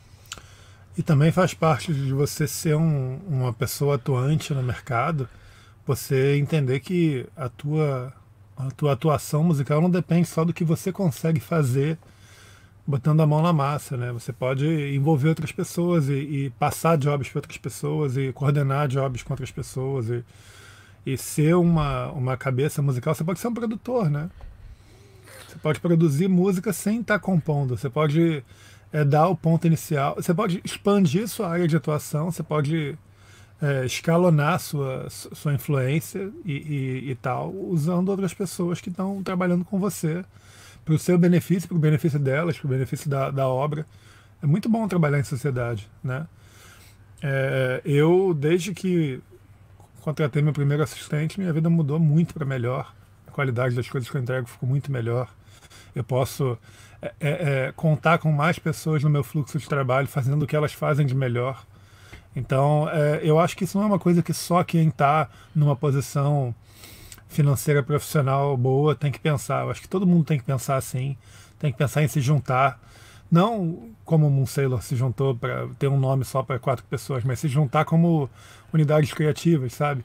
É, ter parceiros de composição, ter parceiros de trabalho, ter pessoas que perguntam como é que tá isso aqui, como é que tá aquilo ali, me ajuda a gravar isso aqui. Você que entende disso, o que, que você acha disso? As pessoas estão muito separadas hoje em dia, é, cada um fazendo o seu, e eu acho que isso é muito detrimental para a prática de música no nível mais alto, sabe? Eu super uso o Arthur, que trabalha com a gente aqui para isso. Né? É, ra demais, é, raramente. Que, que foi? Você usa. que babu. Não entendi, mas tudo bem. Falei que você usa demais até o Arthur. Por que, cara? Pô. Porque o Arthur é Sailor agora, não é Thiago TD. Ah, é? Pô, não sabia, cara. Ó, tá, Arthur, tá, tô, tô falando pra você, não chamo mais pra nada, tá? Aquele papo que a gente ia bater segunda, a gente não vai bater. Não, assim, eu, eu uso, eu uso muito o Arthur pra, pra, pra, pra ser esse leme em vários trabalhos que eu tô fazendo. É, quando eu sou o compositor principal, às vezes eu contrato ele para fazer as coisas. Danilo é um cara que sempre tá na minha, na minha lista aqui quando eu preciso para alguma coisa. É, e, e, por aí vai, entendeu? Acho que dá pra, pra trabalhar. E não, não, não quer dizer que tem que ser projeto gigante para isso acontecer, entendeu? Às vezes é só ser um projeto que dá, de, um, de um estilo que você não tá tão acostumado e que você acha que a pessoa vai poder. Se você somar força com, essa, com esse outro artista, as coisas vão andar melhor, entendeu? Eu acho que esse é o ponto. Eu acho que não é nem o ponto de você. Ah, mas o Thiago agora tá pegando vários projetos, então ele tem condições de, de, de abrir mão de alguns para pegar com o Danilo. Às vezes não, às vezes é, o que vai fazer garantir a qualidade final daquele projeto é eu abrir mão de um pedaço daquele projeto para eu trabalhar junto com o Danilo ou mesmo só dirigir o Danilo no trabalho dele, que eu vou garantir que a qualidade da música vai ser melhor do que eu fazendo. E o Danilo acho que foi a primeira pessoa que eu fiz isso, inclusive, tá? E foi libertador, assim. Quando eu, eu trouxe ele para esse projeto, eu me libertei e aí eu, depois disso eu, eu uso para cada, cada vez mais. E eu aprendi muito com você, tá, Rafa? Você, eu, eu, eu via você mega compositor de várias coisas, mega produtor tal. E tinha humildade de fazer isso com o seu trabalho, entendeu? É, e aí, pô, quando eu vi isso aí, eu falei, cara, porra, eu preciso disso pra mim também. Porque tem uma porrada de coisa que eu podia fazer que eu não tô pegando, ou não tô aceitando, ou não tô colocando na minha, na, no meu guarda-chuva de projetos aqui do meu estúdio, porque às vezes eu não tenho, não sou o melhor isso aqui. E aí, pô, tem, tem um montão de gente melhor, vamos chamar a galera melhor. É igual gravar instrumento original pra música. Sempre que você pode chamar alguém para gravar original, é melhor, porque você tá prestando você está trazendo alguém que vai acrescentar artístico, nem se ele toque exatamente as notas que você compôs, mas eu, ele vai, ele vai, vai emprestar um pouco de, da pegada instrumental artística dele para o seu projeto. Isso eleva uma obra, né? Porque deixa de ser só a visão do Thiago musical e vira a visão do Thiago mais a interpretação do músico X, Y que tocou muito bem o instrumento que você chamou ele para tocar. Então isso é, isso é bem legal. E esse é um ponto de crescimento, acho, para todo mundo, né? É, tentar trabalhar mais em parceria. Inclusive, eu acho muito ruim, às vezes, esses, esses contas, você poder entrar, você tem que entrar obrigatoriamente sozinho. É só uma, uma submissão, né? É, eu acho que se fossem submissões em dupla, por exemplo, você veria trabalhos bem interessantes, porque você veria mixagem de trabalho de duas pessoas diferentes gerando uma coisa bem legal. Até porque, na, na real, o Rafa hoje tem um puta no, do, do esquema de, de, trabalho dele com assistentes e tudo mais. É, quem tá fazendo negócio grande mesmo, raramente trabalha 100% sozinho, entendeu? Ele Muito sempre difícil. vai ter um background. Muito difícil. Todos esses compositores grandes têm equipe, muitas vezes têm é, pessoas que ficam com eles quase que o tempo todo trabalhando junto. Tem pelo menos, no mínimo, tem gente que pergunta o que que acha, devem se falar entre si. Tem umas pessoas que trabalham sozinhas, mas fatalmente elas começam a envolver outras pessoas no processo, até para entregar maior, né? Entregar melhor. Sem dúvida. Bom, hoje em dia não tem quase quase nada isso. Talvez se for pensar, sei lá, lá atrás, Ennio Morricone que compunha e orquestrava, talvez tudo. Hoje não. Hoje o próprio John Williams, né, cara, não trabalha sozinho, não trabalhou não, ele sozinho. tinha orquestrador.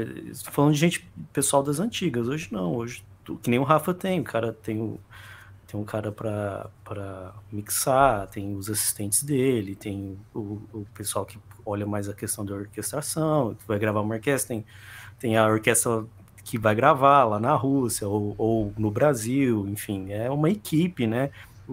Quando você vê o nome lá, não é só o nome daquele cara, é uma equipe inteira que tá lá. Que você não consegue entregar um trabalho decente e bom. Isso é. eleva a obra, né? É eleva. Com certeza. Por isso que muitas vezes é, você quer fazer seu underscore em cima de uma trilha que já existe. E você não vai conseguir fazer exatamente igual, com aquela mesma qualidade e tudo mais, porque, meu, meu, teve gente ali, teve muita gente se debruçando naquele trabalho para as pessoas conseguirem escutar ele no final. Então, e não tem problema você no começo trabalhar sozinho, mas eu acho que a gente, a gente, do ponto de vista de pessoas que trabalham na área há bastante tempo e tal, a gente é, precisa é, fazer com que mais pessoas olhem para esse lado, porque eu acho que vai ajudar mais o, o, cenário da música em si, né? Porque você vai trazer mais gente para pro pro ramo de atuação que você faz e você vai aumentar a qualidade final do trabalho, entendeu? Esse negócio de ah, vou trabalhar sozinho ou só trabalho com mais duas outras pessoas. Cara, eu trabalho com as pessoas que dependem do projeto. Se o projeto pedir X pessoas, eu vou trabalhar com X pessoas. Se o projeto pedir Y pessoas, eu vou trabalhar com Y pessoas. E pessoas diferentes, porque nem todo mundo sabe tudo, entendeu? Então acho que é bem. É, isso é uma coisa bem grande que a gente pode aprender. Todo esse papo aí e, trazer mais para os jogos, porque raramente a gente tem isso nos jogos. A gente vê muita gente sozinha trabalhando no mercado, né? E eu acho que o que o Rafa tá fazendo, o que a gente tá fazendo, o M2 aqui em São Paulo faz isso muito bem também, é criar equipes de pessoas que fazem o trabalho e cada um ali joga na sua posição que joga melhor, né? E no final a gente monta o Megazord ali que dá para fazer música muito foda, entendeu? Inclusive, o, o que o Rafa tá fazendo é uma coisa muito legal. Eu acho que isso é uma tendência, assim, você, por exemplo, o Moon Sailor, que, o grupo, você fazer é, todas as, as trilhas já com os, dividindo com os compositores. Isso é muito legal. Né? A, gente já, a gente já vê, talvez, Hans Zimmer e um outro compositor. É, a gente está começando control. a ver. Né? Não é, é só o Hans Zimmer, apesar do remote control. Agora tem, sei lá, dividindo. Agora é. tem alguns grupos fazendo trilhas é. também, principalmente para jogos. Isso eu acho que é uma, uma tendência, assim, você começar a compartilhar não só a questão por baixo, assim, do, do nome, mas botar os nomes já e é, divulgar é, isso. Né? É que e tinha, e tinha, um, tinha uma, uma coisa muito pesada, né? Acho que veio do cinema isso aí, que tem que, tem que apresentar o nome do, do, do cara principal. Então, o Hans Zimmer, acho que numa entrevista, acho que na própria Masterclass dele, ele fala isso. Que as pessoas procuram ele para ele colocar o nome dele na trilha. Não importa quantos ajudantes ele vai ter lá, tal, quantas pessoas ele vai trazer, ele faz. Ele, ele, ele, ele tende a, hoje em dia, ter mais liberdade de incluir os outros nomes. Mas pelo menos uma música, a música principal, tem que ser dele, porque tem que aparecer o nome dele como principal. E ele falou que muitas pessoas acusam ele de ser um cara meio é, centralizador por causa disso tal. Mas ele falou que não é isso, é, é porque Hollywood pede isso, né? Tanto que tem muita trilha que a Remote Control faz e que não é ele que, que é o cara que faz a trilha.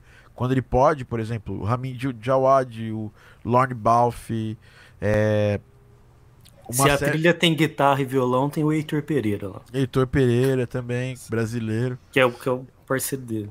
Então, assim, tem muita gente é, fantástica trabalhando, né? É, com esses compositores grandes e a gente pode trazer isso para os jogos, com certeza.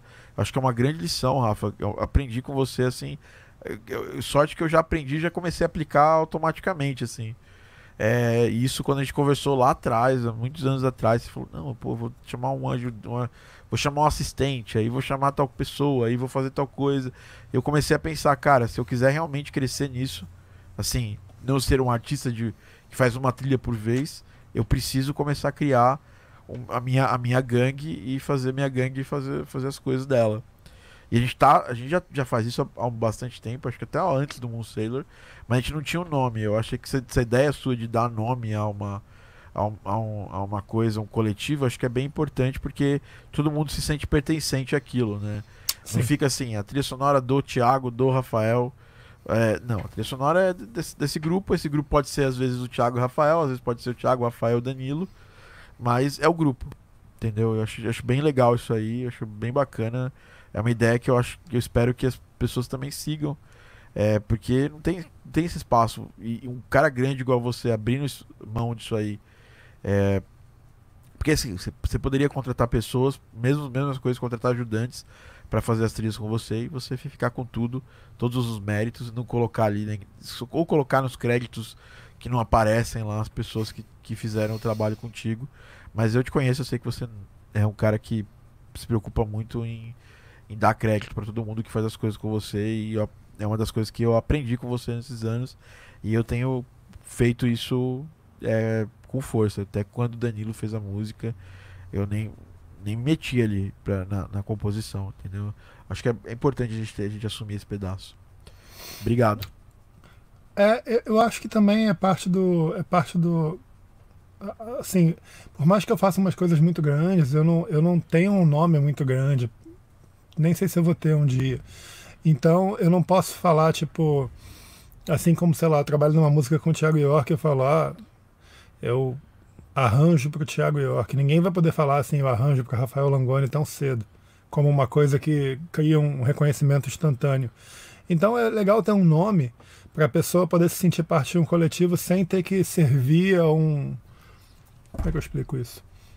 Servir a um chefe, alguém que é um líder, uma coisa assim. Não, porque, tipo assim, se eu fosse famosão, eu poderia usar Rafael Langoni, eu ia chamar pessoas que iam dar o melhor delas porque elas estão trabalhando comigo e elas podem falar, trabalho com Rafael Longoni, ó, que foda. Mas como eu não, não tenho um nome assim, tipo, ó, Rafael Longoni, é melhor, eu acho, é, a gente colocar uma bandeira que não seja só minha, entendeu? Na frente dessas pessoas. Porque elas podem é, acreditar naquilo como uma coisa mais delas também. Eu acho que é esse o pensamento. Concordo. Bom, então é isso. Esse foi mais um Game Audio Drops, galera. Obrigado aí, Rafa. Obrigado, Danilo. Danilo sempre aqui, já fizemos uma entrevista com o Danilo, teve um Game Audio Drops especial do Danilo. Fizemos também um especial do Rafa. E é isso. Esse foi mais um Game Audio Drops. Agradeço todo mundo que esteve aqui, que emprestou seu tempo para estar tá aqui com a gente conversando. Não atingimos os 30 likes, então vocês não vão ganhar o presente. Eu ia dar um OPW pro, eu ia dar um OPW pra vocês, mas tudo bem. Peraí, deixa eu entrar em várias contas minhas aqui pra dar os likes. Não, tô zoando. É, mas é isso, tem que, eu quero fazer essas coisas desse podcast, eu quero trazer só quem realmente tá aqui é, pra, pra, pra assistir, pra escutar, pra trocar ideia ao vivo com a gente. E quem é meu aluno sabe que a gente dá bastante coisa, então fica tranquilo. é, mas é isso. É, obrigado a todo mundo que esteve aqui no Live, no Live Squad, a galera que está aqui ao vivo com a gente, Murilo, Camilo, Danilo, é, Pablo, toda a galera que eu falei no começo estava aqui. Foi muito legal ter vocês nesse podcast. A galera nova aqui que eu nem, nem, nem nunca ouvi falar, não conheço de, de nome, inclusive, o Bruno, Marques, o, o Cris Orlando, pessoas que eu não conheço também que estavam aqui. Porque normalmente quem. As pessoas que mais. A gente. podcast é, é aberto, é grátis, mas quem assiste mais o podcast são os alunos do curso da Game Audio Academy. Essa é uma grande verdade. Que a galera vê a importância nisso que a gente está falando mesmo. E nesse, e nesse tipo de, de conteúdo. É... Rafael e Danilo possuem Telegram. Danilo possui, é Danilo Aguiar, né? Arroba Danilo Aguiar. Danilo Aguiar Music. Danilo Instagram. Aguiar Music. É, Danilo Aguiar Music no Instagram e o Rafa é arroba Langones Ih, peraí, peraí. Não, não é mais esse não, eu errei. Peraí, um segundo, eu mudei. Você mudou? Agora é Rafael. Como é que é? Ó, me segue no Instagram, Rafael Langoni. Boa. Segue, segue o Danilo também no Instagram, Danilo Aguiar Music. E me segue também, arroba Thiago TD. A gente tá diariamente lá falando de áudio para games, de trilhas sonoras. E foi muito bom ter vocês aqui emprestando a experiência de vocês TV. Eu acho muito, eu gosto muito de falar desse negócio de legitimidade. O que eu vivo é música para jogos, é, é game music, é game áudio, sabe? Eu não vivo é, estritamente ligado a, a, a, outro tipo de música de cena. Nada contra quem vive, eu acho que, porra, do caralho fazer várias coisas, mas eu decidi que esse era o meu caminho e eu sigo ele. e eu, assim, eu acho que eu sou mais útil para o mundo seguindo esse caminho do que seguindo outros, que eu não seria tão útil assim. Então, é, sigam esses dois, são grandes compositores, grandes amigos meus também. É, Dani logo mais tem coisa nossa aqui para os alunos da Game Audio Academy. Rafa tá sempre lá nos grupos nossos. Rafa, fantástico, é um parceirão da Game Audio Academy, foda pra caralho. Então é isso, pessoal. A gente finaliza esse podcast aqui. Um abraço para todo mundo que estava aqui. É...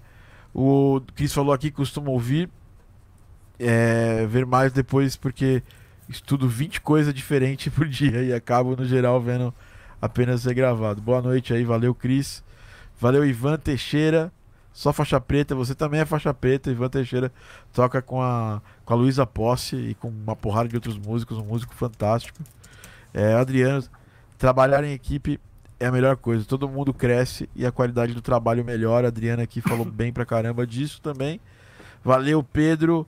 Valeu, Rafael Langoni. Valeu todo mundo aqui no Live Squad. A gente se vê em mais um podcast. Não esqueçam de seguir também Moonsailor lá no Instagram também, que é, o, é, a, é, a, é a encarnação de, de game music do Rafa e, e, tem muito mais atualização do que o Insta do Rafa. Então, vocês querem ver o que o, que o Rafa tá aprontando com outras pessoas fantásticas lá, com o Bruno, com o Goulart, com o Arthur e agora com a é, não sei se a PED está com vocês, ou com a PED. E com ela, mais tá em, ela tá em probação, mas tá acho que ela vai entrar sim. então, tem mais uma galera foda que trabalha com ele.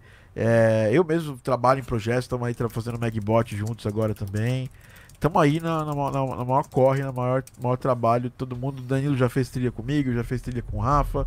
Vai voltar a trabalhar com a gente assim que, que, que rolar também. Outras coisas. E é isso. A gente se vê no próximo Game Audio Drops. E é isso aí, um abraço para todo mundo e até o próximo.